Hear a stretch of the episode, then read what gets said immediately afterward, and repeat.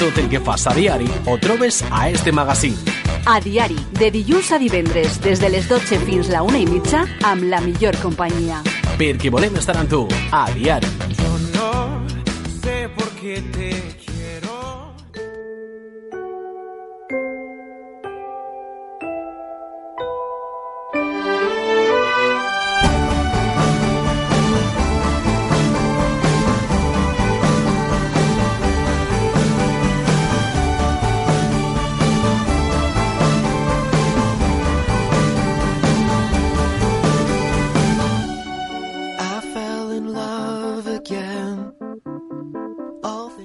lunes más llega el momento de hablar de psicología y como no puede ser de otra forma, tenemos con nosotros a Blanca Jorge, que es nuestra psicóloga de cabecera. Muy buenos días, Blanca. Buenos días.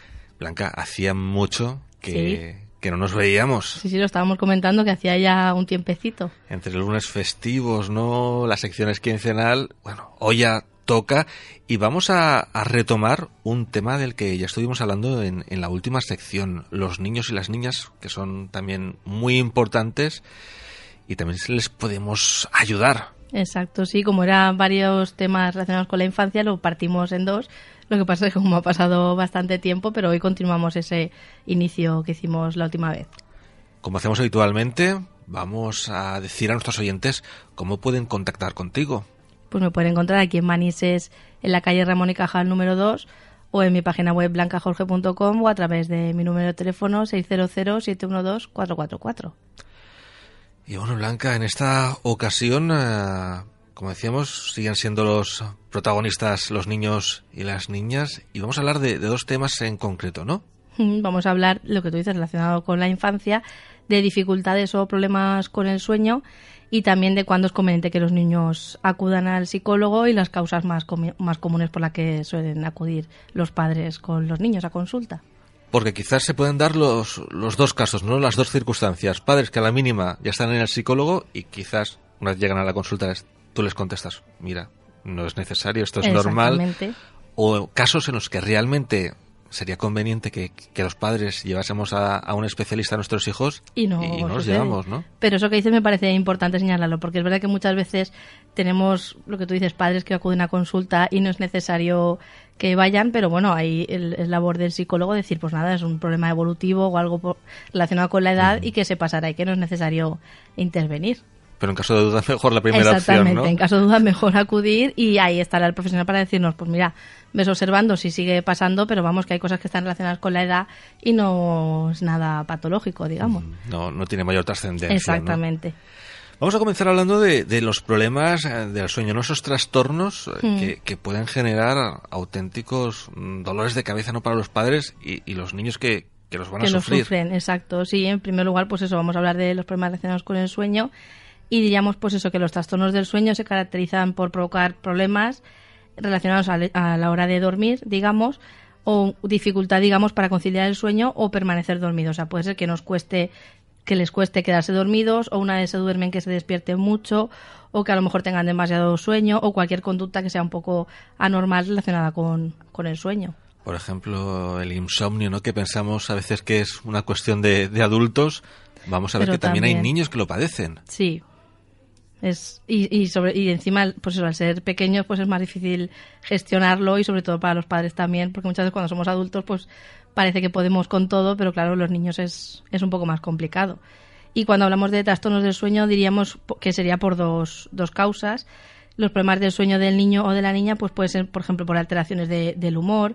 También pueden, debe- o sea, pueden estos problemas acarrear dificultades para concentrarse en clase, por ejemplo, a la hora de estudiar o prestar atención, o tener somnolencia durante el día, es decir, de no haber descansado bien durante la noche, pues arrastrar ese sueño durante el día, cansancio físico también, o también pues eso, tener un estado general de estar tensos o tener ansiedad, los más pequeños, por que, y son cosas que al final afectan bastante a su, a su día a día. Y también que ese, esos problemas del sueño, digamos, afecten también la relación entre padres e hijos. Es decir, si un niño tiene problemas a la hora de dormir, pues al final va a hacer pues eso, que tengamos ese momento crítico que tanto los padres como las madres le tengan un poco de miedo y los niños también el momento de enfrentarse a ese, pues eso, a ir a la cama, a dormir, y eso al final va a afectar al resto de la familia también. Y me imagino también el carácter que nos cambia, ¿no? Esa Exacto. irritabilidad. Todos cuando hemos pasado una mala noche, al día siguiente, uff, no me hables mucho, por favor, sí. porque a la mínima salto. Claro, es que descansar es fundamental. Tú piensas que cuando el, el cerebro duerme por la noche, cuando es el momento en el que descansa y desconecta de más o menos toda la actividad del día. Entonces, si no llegamos a ese proceso, pues luego nos pasa factura, evidentemente. Y Blanca, podemos decir que hay muchos tipos de, de trastorno. Sí, hablaríamos de, de, digamos, en primer lugar, el niño que le cuesta dormirse, el niño que hace cosas raras, que ahora luego explicaremos qué cosas raras son esas, por la noche, y el niño que duerme durante el día. Digamos que se puede agrupar en esos, en esos tres grandes grupos. Comenzamos con ese niño al que le cuesta dormirse.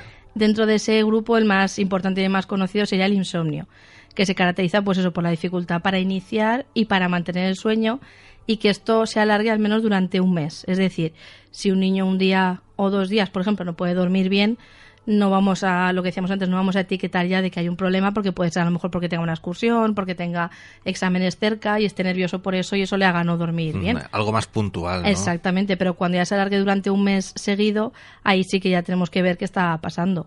Y el trastorno del insomnio es uno de los problemas más frecuentes en los niños, y, pero vamos, que con la ayuda de los profesionales y sobre todo siguiendo unas pautas, es un problema que se resuelve y que no, y que no tiene por qué continuar para luego cuando son adolescentes o adultos. ¿Podemos diferenciar mm, dos tipos de, de insomnio? Sí, en primer lugar tendríamos el insomnio conductual, digamos, que es la incapacidad que tiene el niño para conciliar el sueño si está solo por- y que está prestando, digamos, resistencia y ansiedad a la hora de irse a la cama. Es decir, pues llega la hora de dormir y no quiere irse a la cama y todo son quejas y todo es retrasar ese momento porque no quiere, pues eso, no quiere llegar a la cama y A lo dormir. mejor le da miedo, ¿no? Exacto. La oscuridad y necesita siempre ir acompañado de un adulto. Exactamente, y este insomnio, digamos, conductual se caracterizaría, se caracterizaría por eso, porque aparte de que no quiere ir a dormir, si una vez va a dormir, se despierta muy a menudo. Es decir, hay muchos despertares y claro, si despierta mucho, al final no llega a descansar, porque no llega a la fase profunda del sueño y no llega a descansar. Y la otra, el otro tipo sería insomnio por higiene del sueño inadecuado. ¿Qué A quiere ver, a ver, decir eso? Eso es un poco extraño, ¿no? Así, ah, suena un poco raro.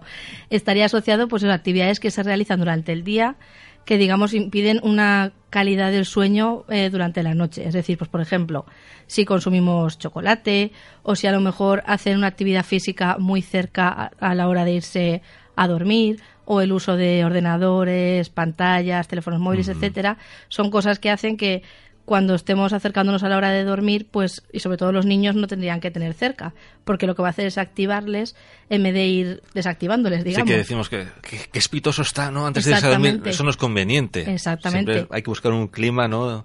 El baño, la cena. Exacto, cosas que ya el cuerpo vaya asociando que son relajantes y que se acerca a esa hora de descansar, no cosas que hagan que se active y que lo que nos dice aquí, eso, cuando habla de higiene del sueño, quiere decir eso son pautas que hacen que regulemos el sueño de manera adecuada. Entonces, si yo hago cosas que no debo, y sobre todo los niños, pues eso, si a lo mejor viene del fútbol muy tarde o le estoy dejando después de cenar un ratito la tablet o pues son cosas que no son adecuadas porque va a hacer que se espabile más que y que esa fase digamos que tiene que venir después de cenar pues se vaya retrasando y se haga ese momento un poco complicado.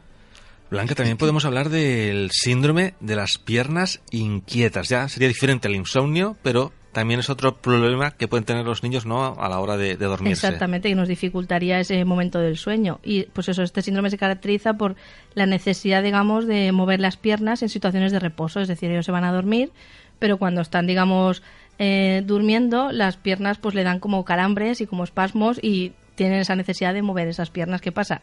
Que eso tiene gran o sea, tiene un gran impacto en la calidad de vida del niño porque va a hacer que no se duerma, porque a lo mejor cuando esté llegando a esa fase de- del sueño profundo, por un movimiento de las piernas se despierte y ya se vuelva a activar todo el... Sí, porque incluso como dices, ¿no? Pueden llegar a despertarse. Sí, sí, claro, porque son como, pues eso, como espasmos musculares y un movimiento de la pierna así muy, muy fuerte, digamos, y entonces si está durmiendo ya, pues puede ser que se despierte. Y claro, ya le toca otra vez volver a llegar al momento de relajación Sí, y volver a por las dormir. diferentes fases, ¿no? Exactamente. Y entonces eso puede hacer, pues eso, que, que no duerma del tirón y que cuando se despierte, al día siguiente se despierte cansado como, y como si no hubiese descansado casi nada. Y en este caso, ¿qué, sería lo que podemos hacer? En este caso deberíamos acudir a un profesional, pero muchas veces cuando depende a qué edades suele desaparecer solo. O sea, suele ser, pues eso, lo que como decíamos antes, algo evolutivo y, y simplemente se va a, ir va a ir desapareciendo. Es verdad que, por ejemplo, lo que decíamos antes, si yo lo activo, o sea, si yo a partir, por ejemplo, después de las 5 de las 6 de la tarde hago cosas que le activen, eso no va a favorecer este tipo de problema, porque voy a darle más actividad y más energía al niño y va a hacer que esté más nervioso, porque muchas veces este problema está relacionado con, pues eso, con ser niños más nerviosos, más inquietos, más movidos.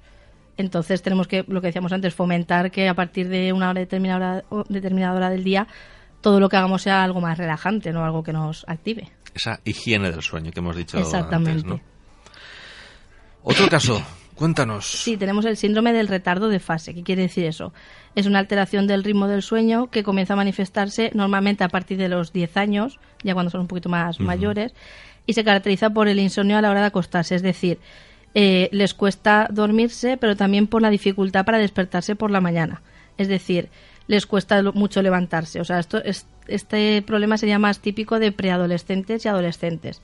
Por eso muchas veces, yo lo hablo con muchos padres de adolescentes, les cuesta tanto levantarse por la mañana. O sea, muchas veces no es porque ellos no quieran, sino que como que llevan la fase del sueño con un poco de retraso. Y eso desaparece ya a partir de los 15, 16 años, ya se va. O sea, que en realidad se va solo. No hay que prestarle tampoco mucha atención, sino comprenderlo un poco, de que les va a costar un poco levantarse. Entonces, pues a lo mejor podemos avisarles antes de la hora que en realidad se tendrían que levantar para que... O a lo mejor intentar que se vayan antes a la cama. Exactamente. A ver si de esa forma se consigue ¿no? Exactamente. que Pero es eso. el sueño todas sus fases y que puedan descansar de forma adecuada. Exactamente, pero no darle mucha importancia porque desaparece, pero sí tenerlo presente sobre todo eso en la preadolescencia y la adolescencia. Muy bien, primero hemos hablado de- del niño al que le cuesta dormirse, pero ahora vamos a hablar de, de ese niño Sí. que hace, entre comillas, no cosas raras por la noche. Exacto. Ahí en primer lugar tendríamos el síndrome de la apnea del sueño, que es verdad que muchas veces eso lo asociamos solo a adultos, pero también existe en los niños. Y después es un trastorno respiratorio que lo que, o sea, que se produce durante el sueño y se caracteriza, digamos, por episodios repetidos de que se les obstruyen las vías respiratorias y como que se despiertan así un poco eh, aho- ahogados, sí, digamos. Sea, están- fatigados, ¿no? Que les falta el aire. Están durmiendo tranquilamente y de repente vemos como empieza a dificultar un poco la respiración y se despiertan.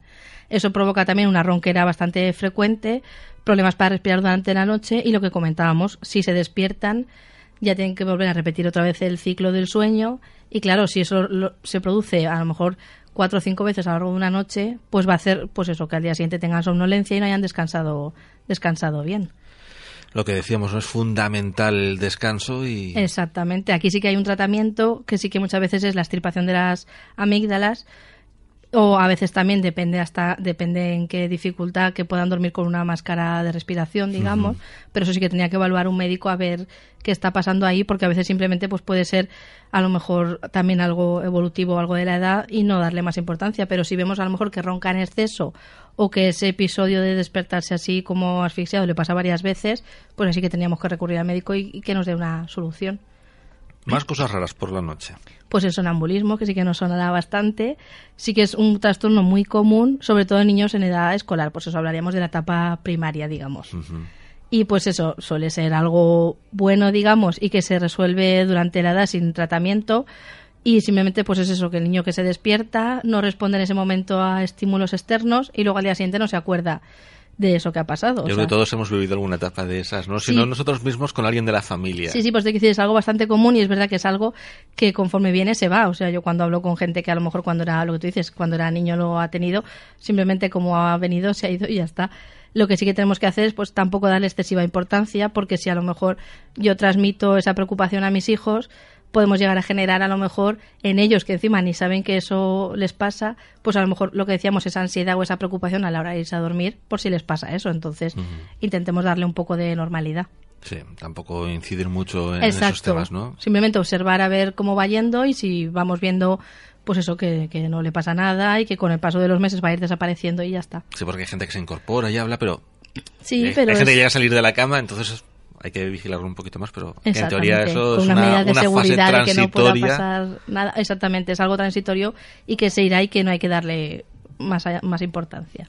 También están los ah, terrores nocturnos. Sí, esto pues eso, son un tipo de trastorno de sueño que parece una pesadilla, aunque ellos lo viven como algo más espectacular y algo más Lo fuerte. magnifican, ¿no? Sí, exactamente.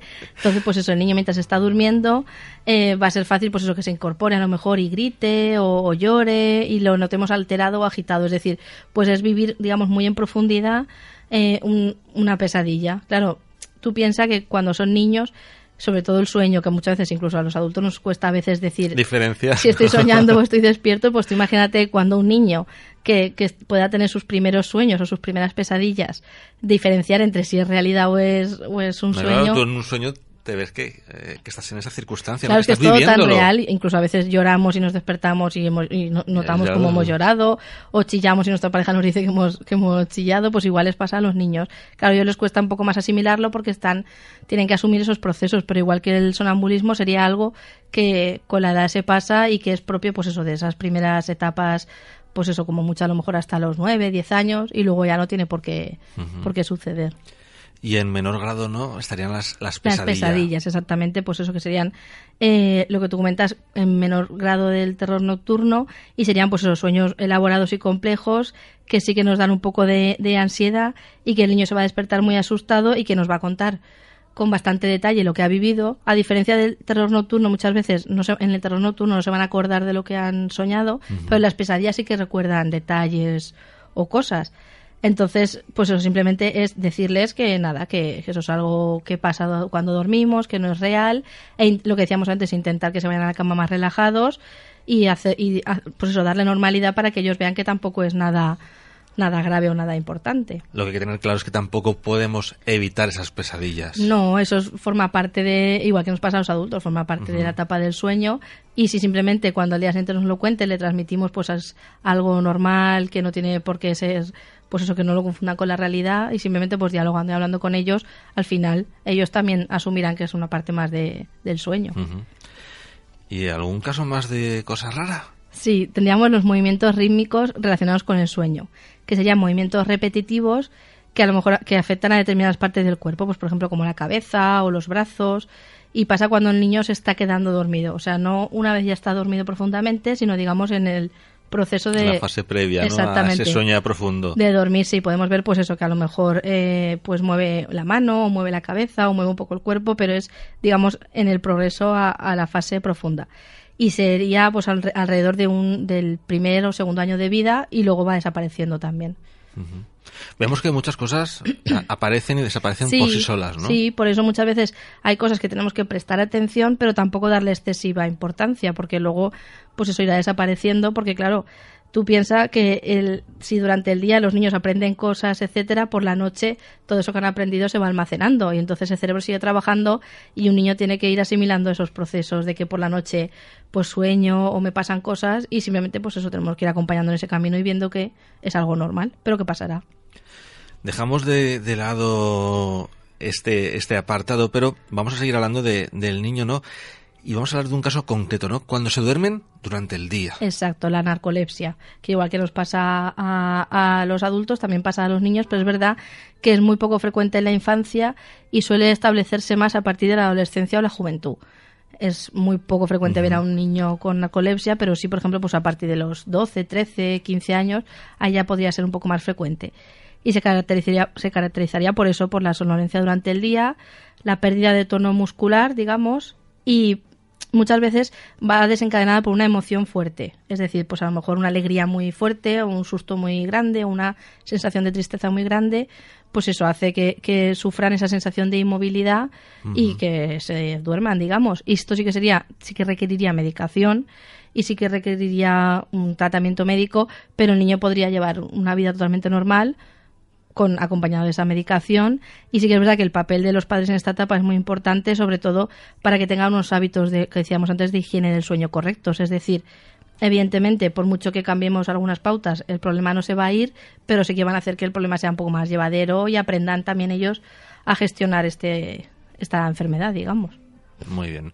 Y ahora vamos a hablar de, pautas, ¿no? Para intentar superar esas dificultades del sueño y nos vas a hablar un poco por diferentes etapas. Exactamente. Sí, primero vamos a ver menores de, de dos meses. Es muy importante que ahí el bebé esté despierto cuando coma, por ejemplo, para que asocie, pues eso, que come de día, digamos, y que ya después de, o sea, cuan- que digamos que asocie que por la noche no comemos, entre comillas, y durante el día sí. Sí que es verdad que después de cada toma es importante que esté eh, un rato despierto para eliminar gases y también, digamos, que empiece pues eso, a desarrollar lo que tú comentabas antes de una rutina antes de acostarse. Pues un baño, masaje, cena, un, una nana o dependiendo de la edad y vaya asociando como que a la hora de dormir vamos haciendo actividades relajantes. Si esto Una- lo vamos unas rutinas, ¿no? Exactamente, si esto lo vamos aprendiendo desde pequeños o se lo vamos enseñando desde pequeños, conforme se vayan haciendo mayores menos les va a costar asimilarlo, digamos. Y por ejemplo, eso, dejarlos solos, ¿no? Para que se duerman. desde bien Exactamente. pequeños. Sí, estar pendientes, pero dejarlos, pero dejarlos solos. Sobre todo eso, porque si yo eh, voy dejando que tengan esos momentos de, de oscuridad, de que vayan estando solos y vayan llevándolo mm, bien dentro de lo que cabe, no voy a generar esos miedos a la oscuridad que son muy frecuentes también cuando son más mayores. Y también entre los dos y cinco meses, pues intentar siempre realizar las mismas pautas antes de acostarse y mm, si se puede evitar no despertar al bebé para darle de comer. Es decir, intentar que ya empiece a llevar un patrón del sueño de, de distinguir entre el día y la noche. Si digamos. no, eso de alimentaros cada 3, 4 horas, si no se despierta, lo a dejamos partir de descansar. esos cinco o seis meses no, no pasaría nada. Y ya, pues eso, a partir de ahí, pues eh, lo que comentábamos de no darle de comer por la noche y también a partir de los 12 meses, pues eso, que, que intentemos que a la hora de dormir el ambiente o el lugar donde duerman, que sea un sitio oscuro, una temperatura agradable y que sea un sitio tranquilo. Intentar pues que no haya muchos ruidos alrededor para que pueda conciliar bien el sueño. Y lo que comentábamos, que la hora de acostarse y la hora de levantarse, intentar que sea la, mis- la misma siempre, aunque se vaya un poco Sí, pero pero que sea en torno a la misma hora siempre. Incluso a lo mejor aunque no estemos en, en casa o hagamos algún viaje o algo, intentar que se cumpla. Y también, pues eso, eh, no dejar que haga siestas demasiado largas, sobre todo a partir del año, a los dos años. sí, porque luego las consecuencias van a venir que por la noche no quieren dormir. Exactamente. Nos vamos a alterar, se va a alterar y es un poco complicado. Y luego ya cuando son un poquito más mayores, entre los 2 y 5 años, pues eh, solo dejar que duerman siestas y a lo mejor esa noche han descansado muy mal, o sea, a lo mejor se han cansado más de la cuenta, pero intentar evitar esa siesta, sobre todo si tienen luego problemas a la hora de dormir. Y también evitar, o sea, lo que comentábamos de, de la actividad física, que comentábamos antes, cuando son pequeñitos también. Es decir, pues si tenemos que ir al parque, no vamos a ir al parque a las 7 de la tarde. Intentemos ir al parque un poco Un antes, poco antes, sí. para que no se activen, porque si no luego tenemos problemas a la hora de dormir. Y también intentar, sobre todo los adultos, no perder la calma si hay algún momento de, pues eso, que un niño con 4 o 5 años reniega un poco a la hora de irse a dormir o ahí intentemos estar nosotros tranquilos porque eso es lo que le vamos a transmitir al final al niño. O sea, al final nosotros perdemos los nervios. Esas sensacio- sensaciones se, se transmiten, ¿no? Exactamente. Y también es importante que no asocien, ¿no? Tanto la comida como el sueño a un castigo. Exactamente, es decir, no eso por ejemplo que nos lo han hecho a todos y que Sí, lo hemos sí, oído sí. mucho. A la cama. Exactamente, eh, amenazar con como te portes mal te vas a ir a la cama. No, o sea, tenemos que transmitir que la cama es un lugar agradable, donde van a descansar, donde van a coger fuerzas para el día siguiente, pero que no es algo malo o algo negativo. Y con la comida lo mismo, porque es muy fácil que si no ellos asocien, pues eso, se han ido a la cama enfadados y tristes y allá al día siguiente lo asocien y piensan, jolín, aquí ayer estuve enfadado, castigado, entonces intentemos evitar eso. Sí. Y luego ya estaríamos hablando de una etapa adolescente. Sí, ahí es importante eso, que, que sepamos que en la adolescencia tenemos que, que saber que va a haber unos cambios, pues eso, relacionados con las hormonas, en los que van a tener irritabilidad, lo que comentábamos antes, dificultad para despertarse, que van a necesitar recuperar el sueño el fin de semana, es decir, que van a necesitar cuando llegue el sábado y el domingo a lo mejor levantarse a las 11 o a las 12 del mediodía, porque su cuerpo se lo pide. Entonces es importante que eso lo sepamos para comprenderles un poco. Lo que decíamos, evitar el uso de móviles, ordenadores, etcétera, antes de, dormir, de ir a dormir y también que hablemos mucho con ellos de que es importante que descansen bien porque así al, día siguiente estarán mejor, se concentrarán mejor y también que los padres den ejemplo. Es decir, no podemos transmitir Que eh, hay que no- descansar, que hay que dormir. Y, y los, otro- y los padres no cumplirlo, que se acuesten tarde o que estén haciendo cosas que no deben, pues eso con el móvil, etcétera, porque al final estamos mandando un mensaje contradictorio. Exacto, así es. Somos ejemplos para ellos. Exactamente. Hay que predicar con el mejor posible, ¿no? Sí, porque si no, aparte de que ellos aprenden lo que ven, es que luego es muy fácil que nos digan, pues si tú no lo haces, si tú no lo cumples, si tú... Y si nosotros sí, se lo sí, estamos exigiendo, pues hay que ser coherentes. Bueno, pues dejamos aquí este capítulo de, Mm. del sueño y ahora vamos a ver cuándo es necesario no saber que debemos de, de acudir a, a la visita de, de un psicólogo, ¿no? Acudir a, a pedir consejo, ¿no? Sí que es verdad que cada día escuchamos con más normalidad, menos mal, a más padres que dicen que llevan a sus hijos al psicólogo y las, o sea, las, las razones pueden ser muy, muy variadas. Puede ser, por ejemplo, que tenga dificultades en el colegio o problemas de conducta o que se le noten triste o alterado y puede ser cualquier razón. Y es verdad que hoy en día eh, ya vamos un poco asumiendo un poco más de que, que un niño vaya al psicólogo no quiere decir nada negativo, ni que haya ningún problema de salud mental, ni que... Pero es verdad que aún queda un poquito de camino que andar, pero cada vez es un poco más frecuente. Sí, porque habitualmente es eso lo que tú dices, ¿no? O relacionamos ir al psicólogo con algún problema mental. Exactamente, y tenemos que ir quitando ese estigma porque Sí, no... esos, esos tabúes, ¿no? Que, que tenemos en la sociedad. Sí, sí, es verdad. Y puede ser, pues eso, que necesita a lo mejor llevarlo cuando, pues eso, desde el nacimiento hasta los tres años de edad. Si vemos a lo mejor algo que consideramos fuera de lo normal, entre comillas, como por ejemplo que a lo mejor vemos que no sigue a las personas o a los objetos con la mirada, o que no habla según lo que se espera para su etapa, o que a lo mejor tenga alguna dificultad a la hora de gatear o del movimiento en general. Pero como tú comentabas antes, si tenemos alguna preocupación, es mejor ir y que nos digan, pues no, no pasa nada, a lo mejor- porque también es verdad que cada niño habla y anda a una edad. Sí que hay Sí. unos parámetros estándar, Que en digamos, teoría pero a partir de determinados meses, ¿no? Ya a lo mejor caminarían, pero es que cada niño eh, es un, mundo. Sí, y tampoco nos tenemos que agobiar si el mes X no pasa lo que tiene que pasar, pero sí, lo que tú comentabas antes, si alguien tiene esa preocupación, pues puede acudir a un profesional y que ya le diagnostique, le diga qué está pasando y que ya se quede tranquilo o tranquila. Yo imagino que a lo mejor el tema del habla, ¿no? Sí que puede ser un, una de las cuestiones Sí que, que es más preocupa a los padres. Eso preocupa mucho a los padres, pero muchas veces, eh, cuantos más preocupados están los padres, más les cuesta a los niños hablar. Y muchas veces los niños no hablan. Yo tengo muchos casos cerca que se preocupan mucho de tiene tal edad, ya tendría que decir cosas y, y muchas veces es por vaguería, entre comillas. Es decir, si a lo mejor señalan un objeto y tú se lo das, o te dicen. O hacen un "Ah", ruido, ¿no? Y tú les haces caso, o entonces no, no ven la necesidad de hablar. Al final el lenguaje si es una te herramienta. digo, ah, y sabes que es agua, mm, Exactamente. me lo vas a dar. Al final el lenguaje para ellos es una herramienta y si ven que no la tienen que poner en uso, pues no lo hacen. Ley del mínimo esfuerzo. Exactamente, y los niños funcionan mucho con, con esa ley. Entonces tenemos que, que ser los padres también un poco de intentar, pues eso, eh, hacer que se esfuercen, motivarlos, empezar las palabras para que ellos las acaben, e ir, pues eso, reforzando cada, cada pequeño avance, pero sobre todo eso, no preocuparnos en exceso, o si nos preocupamos, pues ir a un profesional que nos resuelva esas dudas, pero, por ejemplo, el tema del habla que tú comentabas es algo bastante frecuente y que preocupa bastante.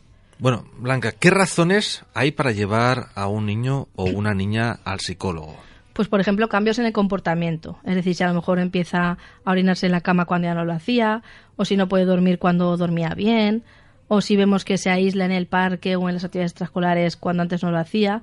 Estas cosas a lo mejor puede ser que esté pasando algo, es decir, puede ser que a lo mejor en el cole esté sufriendo algún problema o que esté pasando algo.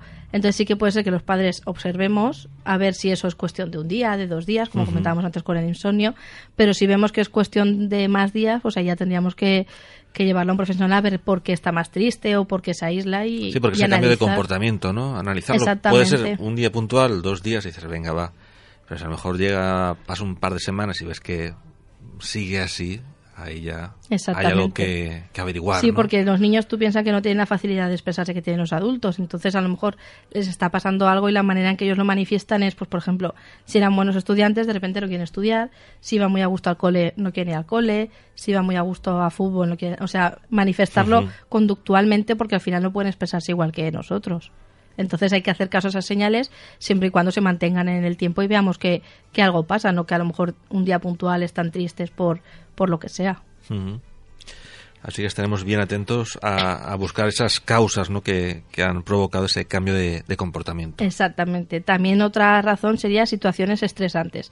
Es decir, pues por ejemplo que haya un cambio de, de escuela o que haya un cambio de, de lugar de residencia o que haya un divorcio de la familia o un fallecimiento de algún familiar cercano. Ahí sí que es verdad que tenemos que ver cómo lo están llevando, porque igual que a los adultos nos cuesta muchas veces gestionar esos momentos, a un niño también es fácil que a lo mejor pues eso de repente ha fallecido su abuelo o su abuela y no sepan llevarlo.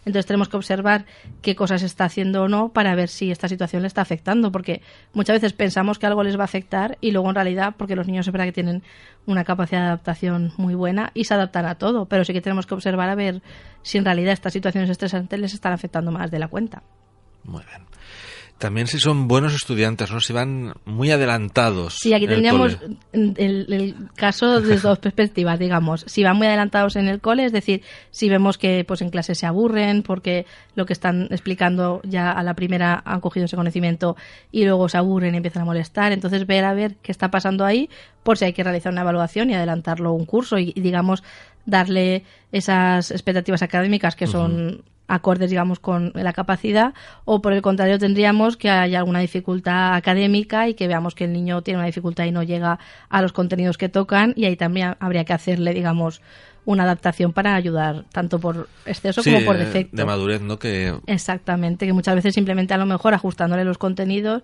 vamos a ayudarle un poco a que no se agobie tanto ya que pueda llevar, digamos, todo, lo, todo el contenido académico bien. También por problemas en la conducta sería un momento en el cual debemos de, recurrir a los profesionales. Sí, sí, por ejemplo, pues eso, no, no sigue instrucciones o le damos pautas y no hace caso o se pone muy agresivo, por ejemplo, sobre todo en la escuela aquí, o sea, hay edades en las que en realidad cuando algo pasa donde primero se dan cuentas en el colegio, porque al final pasan muchas horas con ellos, son personas cualificadas y van a ver enseguida pues si a lo mejor eh, a lo mejor pega a sus compañeros o a lo mejor muerde o a lo mejor les da unas instrucciones de hacer una actividad y después recoger y se niega a hacerlo o se pone muy rebelde y eh, seguramente ya ahí la profesora o el profesor nos lo comunicará y ahí ver qué está pasando también. Y por último, aquí repetimos lo que comentábamos de las situaciones estresantes, un proceso de divorcio. Es decir, sí que es verdad que es yo es algo que veo bastante en consulta cuando los padres están planteando esa situación o cuando ya se la han planteado y la han llevado a cabo y no la han sabido gestionar bien, pues muchas veces después vienen dificultades, pues eso, académicas o problemas relacionados con otros niños porque no ha sabido gestionar esa situación y ahí sí que sería bueno llevarle a un psicólogo para enseñarle, pues eso, que porque muchas veces ellos se sienten culpables de, de la separación o, o no saben muy bien quién es el bueno, quién es el malo, a quién tienen que querer, a quién no. Sí, porque muchas veces han oído mensajes exactamente. a los niños no en contra del otro progenitor. Exactamente, han oído mensajes de todo tipo en, en, casa de unos abuelos, en casa de otros, en la tele, en, entonces sí que es bueno muchas veces llevarles y que sepan gestionar esa nueva situación y transmitirle, pues eso muchas veces, pues eso que ellos no son culpables, simplemente son parte de un proceso y ya está. Y lo superan con normalidad, pero a veces necesitan ahí una pequeña ayuda que lo puedan entender de la mejor manera posible, ¿no? Y sea un momento idóneo para acudir a, un psicólogo. Bueno, Blanca, y si tenemos que acudir a, tu consulta o contactar contigo, ¿cómo lo podemos hacer? Pues si es físicamente aquí en Manises, en la calle Ramón y Cajal número 2, o a través de mi página web blancajorge.com o de mi número de teléfono 600-712-444. Cualquiera de esas maneras me encuentran. Fácilmente. Blanca Jorge, Muchísimas gracias por habernos acompañado una semana más y en 15 días nos volvemos a reencontrar aquí en las ondas. Muy bien, hasta la próxima. Hasta la próxima.